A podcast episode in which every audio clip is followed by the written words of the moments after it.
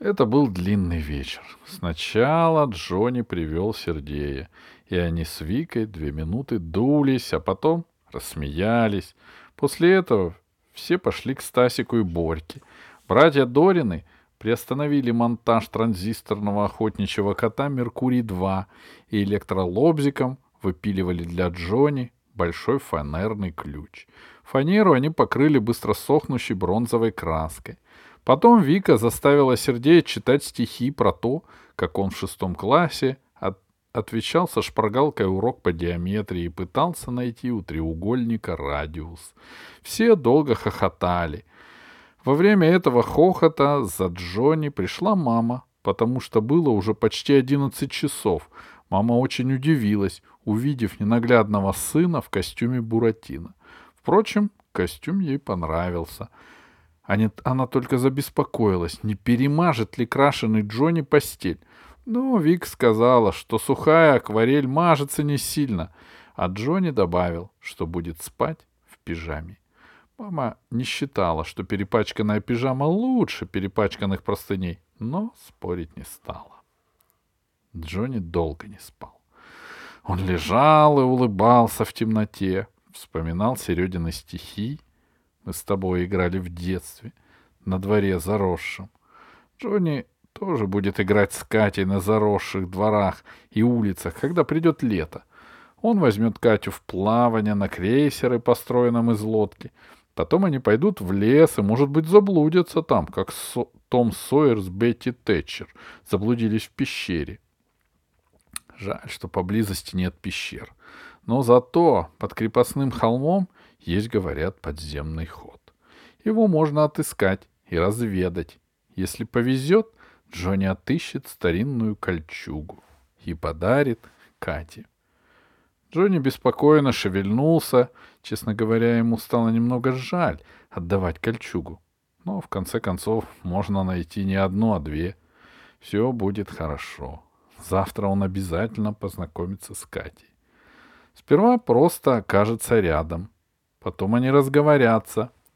Затем, может быть, Джонни позовет ее к себе, покажет мушкетерское вооружение и коллекцию автомобильчиков. От того, что это будет уже завтра, у Джонни тревожно и обрадованно затюкало сердце. Чтобы его успокоить, Джонни повернулся на правый бок и закрыл глаза. Он задремал, и ему показалось, что они с Катей плывут по реке, только не в лодке — а в больших деревянных башмаках. Он в одном, а Катя в другом. Течение крутит башмаки, и они иногда стукаются друг от друга. Джонни весело, а Катя немного боится, потому что башмаки неуправляемый, без весел и без руля. «Ничего!» — кричит Джонни. «Нас сейчас вынесет на мель!» И правда, их корабли заскребли днищами о песок и остановились.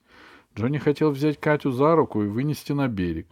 Но там из кустов вылез отвратительный шпуня. Он стал плясать и кривляться, будто колдун из дикарского племени, и что-то кричать. Джонни не разобрал слов, но понятно было, что шпуня кричит обидные вещи. — Дай ему, — сказала Катя. — Что ты сидишь? — Сейчас, — заторопился Джонни и приготовился прыгнуть в воду.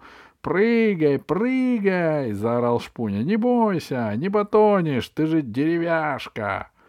Джонни не боялся потонуть. Было совсем мелко. Он даже видел сквозь прозрачные струйки, как искрятся песчинки на дне. Но он вдруг сообразил. Вода смоет с ног краску, и тогда фея с голубыми волосами увидит, что Джонни вовсе не Буратино, а притворяльщик. «Что же ты не идешь?» — кричала Катя и сердито вскрикивала, встряхивала голубыми локонами. «Где твоя шпага?» «Дома», — растерянно сказал Джонни. Шпуня безобразно захохотал. Тогда Джонни прыгнул.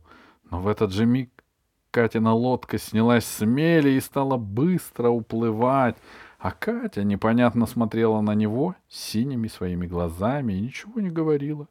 Что делать? Если плыть за Катей, она подумает, что он испугался шпуню. Если идти лупить шпуню, течение унесет Катю. Джонни заметался, и тут песок начал быстро засасывать его. Вот вода уже по плечи, вот дошла до рта. Джонни стал захлебываться и проснулся. «Тьфу ты!» — сказал он и стал смотреть за окно, где среди тополиных веток застряла неполная луна, похожая на бледное оторванное ухо. Эта луна напомнила Джонни его собственные уши, которые после стрижки сделались какими-то слишком большими и торчащими. Ладно, под деревянными кудрями не видно. Постарался успокоить себя Джонни и снова закрыл глаза.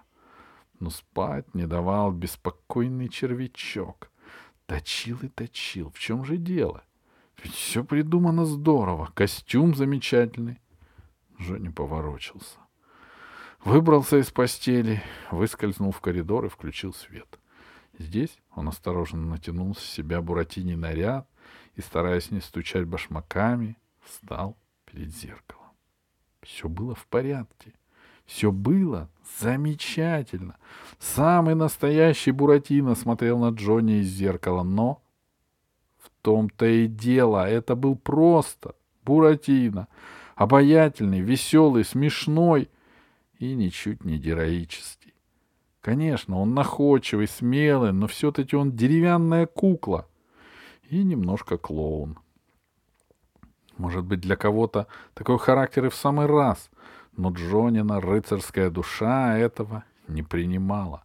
Пока Джонни мастерил костюм, суетился, он не чувствовал сомнения, а теперь понял. Понял, что он изменщик. Отдал шпагу за пеструю рубашку. Джонни сел на половик, уперся подбородком в раскрашенные коленки и горестно задумался. Он хотел обмануть судьбу, остригся, будто бы из-за обиды, а на самом деле ради нового наряда, и судьба наказала его за хитрость. Еще неизвестно, как завтра все сложится. Может быть, не только Джонни появится в костюме Буратино, вдруг будут соперники — если соперники появятся у мушкетера, спор можно решить поединком на шпагах. А если сойдется полдюжины Буратино? Что им, нас сами драться? Кроме того, на карнавале обязательно будет шпуня с приятелями. Разве он упустит случай обхихикать Джонни, Джонин колпак с деревянными завитками, клетчатую заплату на штанах и ноги, размалеванные не то под орех, не то под карельскую березу. Уж сам Ташпуня не станет наряжаться куклой. Наверняка будет пиратом или индейцем. Джонни встал, еще раз глянул на себя в зеркало.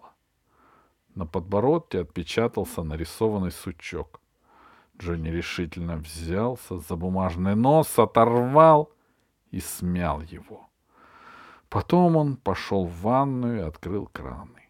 Сидя на краю ванны, бултыхая ногами в теплой воде, Джонни расплел верину капроновую мочалку и стал пришивать к муштетерской шляпе искусственные кудри.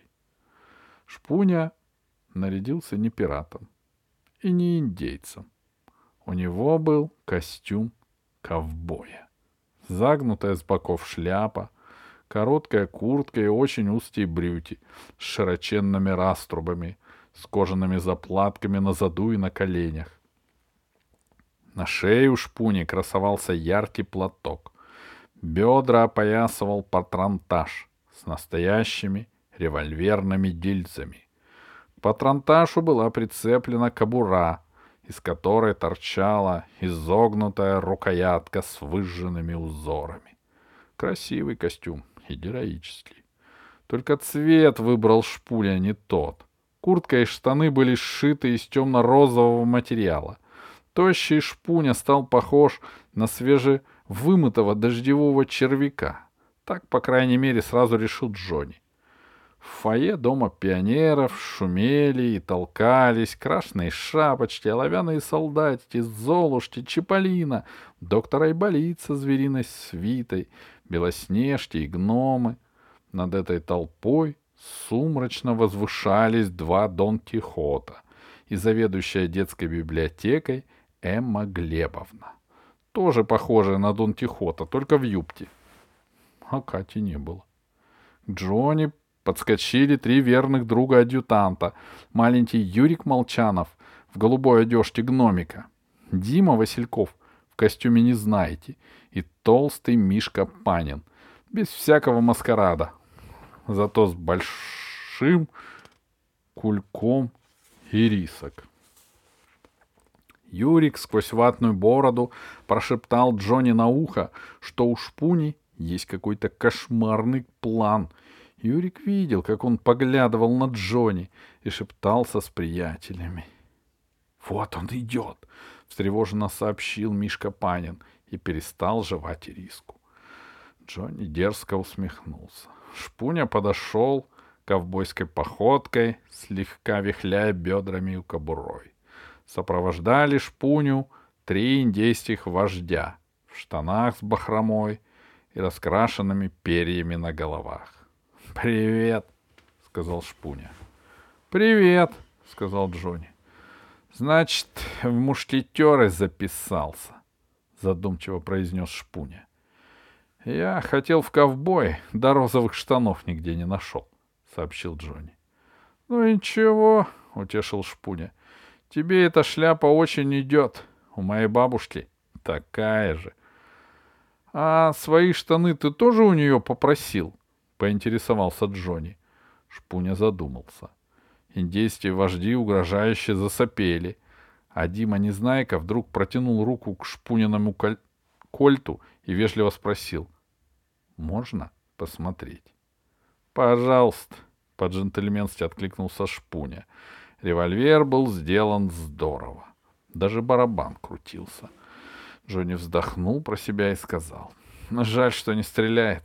Деревяшка. Твоя шпага тоже вроде не из булата, заметил Шпуня. Ну, все-таки, если надо, то врезать ей можно как следует. Врезать и кольтом можно, разъяснил Шпуня. Рукояткой. Он сунул оружие в чехол Мило улыбнулся, полез за пазуху и вытащил серого пушистого хомячка. «Смотри, Джонни, какой симпатичный! Хочешь подержать?»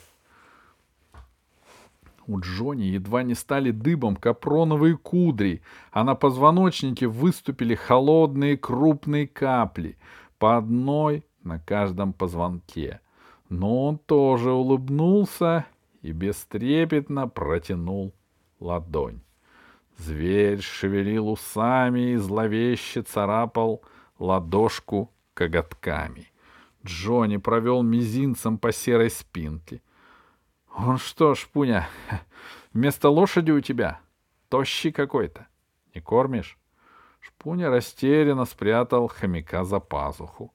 Джонины друзья захихикали. А Джонни подумал о том, какое счастье, что он не в костюме Буратино. Под мушкетерскими штанами не видно, как прыгают и дрожат колени. Эмма Глебовна громко захлопала над головой ладонями и возвестила «Дети, все идем в комнату сказок!» И в это время Джонни увидел фею с голубыми волосами. Или Мальвину. Ну, в общем, Катю и сразу подумал, что она похожа на маленькое белое облако с клочком голубого неба. Он заулыбался, отвернулся, опять посмотрел, а она прошла совсем рядом и тоже на него посмотрела. Уши у Джонни стали горячими, он согнулся и стал сердито поправлять отвороту сапога. Но тут же испугался, что потеряет Катю из виду и пошел за ней, забыв про адъютанта. Праздник был интересный. Сначала выступал настоящий писатель.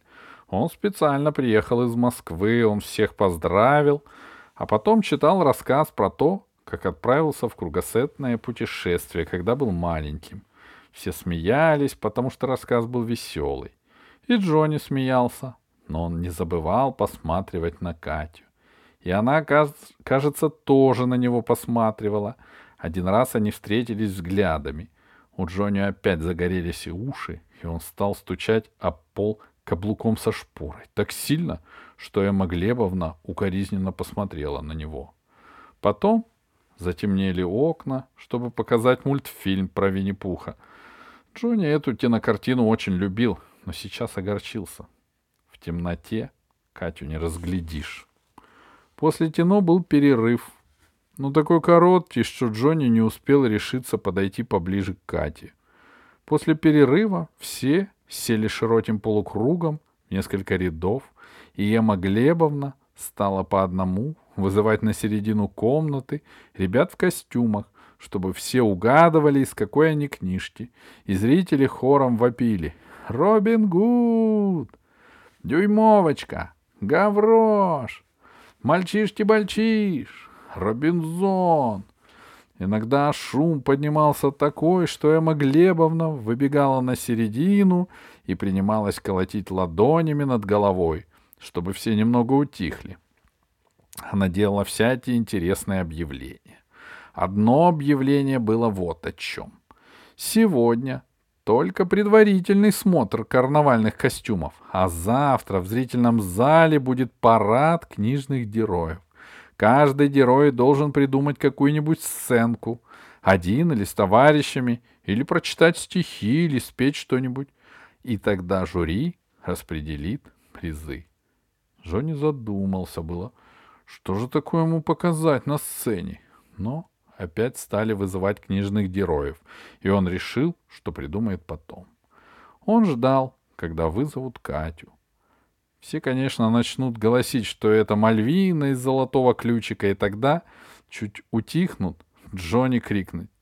А еще фея из Пиноккио. И тогда Катя еще больше обратит на него внимание. А после праздника Джонни пройдет и небрежно скажет. Послушай, мы тут с одним поспорили, ты фея или Мальвина. Главное начать разговор. Но Джон, Джонни не дождался, когда вызовут Катю. Эмма Глебовна воскликнула. Тихо, ребята!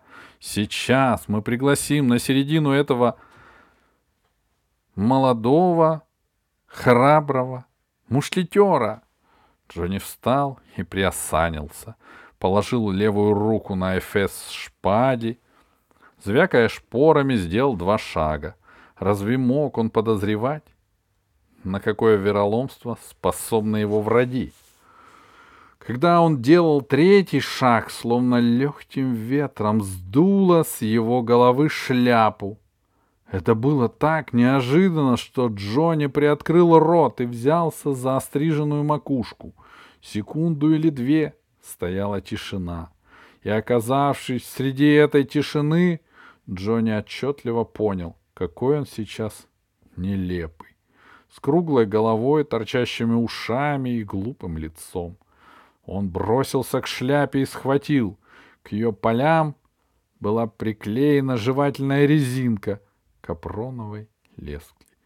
Она тянулась за стулья к задним рядам, где сидел шпуня — и вожди индейцев. Сидели они при... прямо, руки сложены на груди. Нарочно. Шпуня нахально посмотрел на Джонни и громко сказал «Лысый мушкетер!»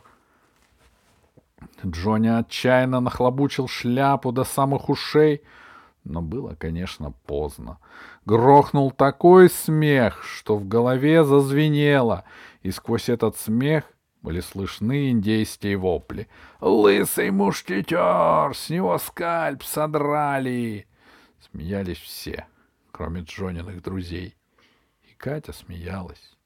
Эмма Глебовна металась, как Дон Тихот, потерявший коня, и призывала успокоиться и отгадать, из какой книжки пришел этот герой.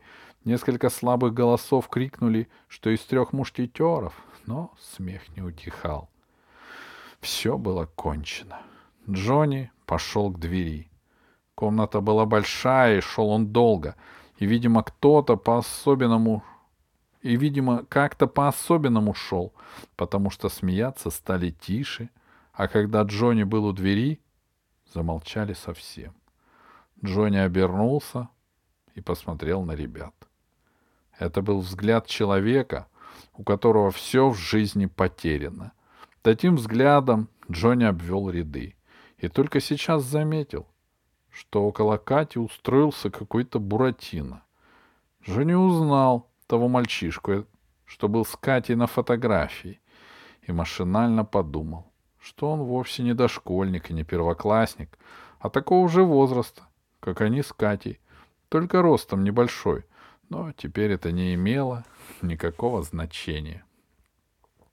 Ребята уже не улыбались, только Шпуня нагло ухмылялся, глядя на Джонни. «Червяк!» — отчетливо сказал ему Джонни. «Тощий, розовый, червяк!» «Червяк! Червяк!» — подхватил Джонин друг Дима Васильков, и опять раздался смех. Но это был жиденький смех. Джонни шагнул в коридор. Джонни плакал очень редко. Еще в детском саду он приучил себя улыбаться, когда скребет в горле и щиплет в глазах. Но сейчас было, конечно, не до улыбки. Правда, и в этот горький час не блеснула бы у Джонни даже маленькая слезинка, если бы не встретилась Вика. Но Вика встретилась. Она шла из поликлиники и увидела Джонни. Она посмотрела ему в лицо и сразу сказала. «Джонни, что случилось?» Она с, такой тревогой и заботой это сказала, что Джонни не выдержал. Не думайте, что он заревел во весь голос или хотя бы начал громко хлюпать носом. Но ресницы у него сделались мокрые и стали слепаться. Джонни отвернул лицо и дернул плечом. Этого было достаточно, чтобы Вика перепугалась. Такого расстроенного Джонни она еще не видела. «Ну-ка, пошли ко мне!» Джонни еще раз сердито дернул плечом, но пошел. Не все ли равно, куда идти? Вика стащила с него пальто, усадила на диван и велела. «Ну-ка, рассказывай». Джонни мазнул руками по глазам, поцарапал спинку дивана и хрипко сказал. «Да ну, этот червяк, шпуня!» И такими вот короткими, избивчивыми предложениями рассказал про свое несчастье потому что они с Викой были друзья. А кому расскажешь о горе, если не другу? — И все смеялись? — сердито спросила Вика. Джонни мрачно шмыгнул носом. — И она смеялась? — тихо спросила Вика, которая все понимала. Джонни вздохнул так, что под его мушкетерской рубашкой разошлись и опять съехались вместе острые лопатки. Вика долго молчала. Джонни тоже. Потом Вика сказала. «Джонни, ты не должен сдаваться». «А что делать?» И правда, что делать? Можно десять раз отлупить коварного шпуню. Ну разве это поможет? Катя все равно каждый раз будет смеяться, когда вспомнит, как слетела шляпа и засверкала на всю комнату стриженная Джонина голова. Джонни скорчился на диване, словно у него заболел живот. «Подожди страдать», — сказала Вика. «Надо что-то придумать». Сама придумать она ничего не смогла и пошла за Серегой Волошиным. Очевидно, по дороге Вика все успела объяснить Сергею. Он, как вошел, сразу сказал. «Ну, чё нос повесил? Ты завтра можешь отыграться». «Как?» — горько спросил Джонни. «Слушай». Они с Викой сели рядом с Джонни с двух сторон. Джонни слушал. Сначала просто из вежливости, потом с интересом и надеждой, потом нерешительно ухмыльнулся. «Понял?» — спросил Сергей. «Понял». «Согласен?» «Не знаю». «Почему не знаю?» — рассердился Волошин. «Ты мушкетер или таракан со шпорами?» «Я не знаю, где-то те стихи взять», — объяснил Джонни. Сергей почему-то смутился. Ну, стихи. Это, конечно, самое сложное. Ты вечером ко мне зайди. Может быть, что-то проклюнется.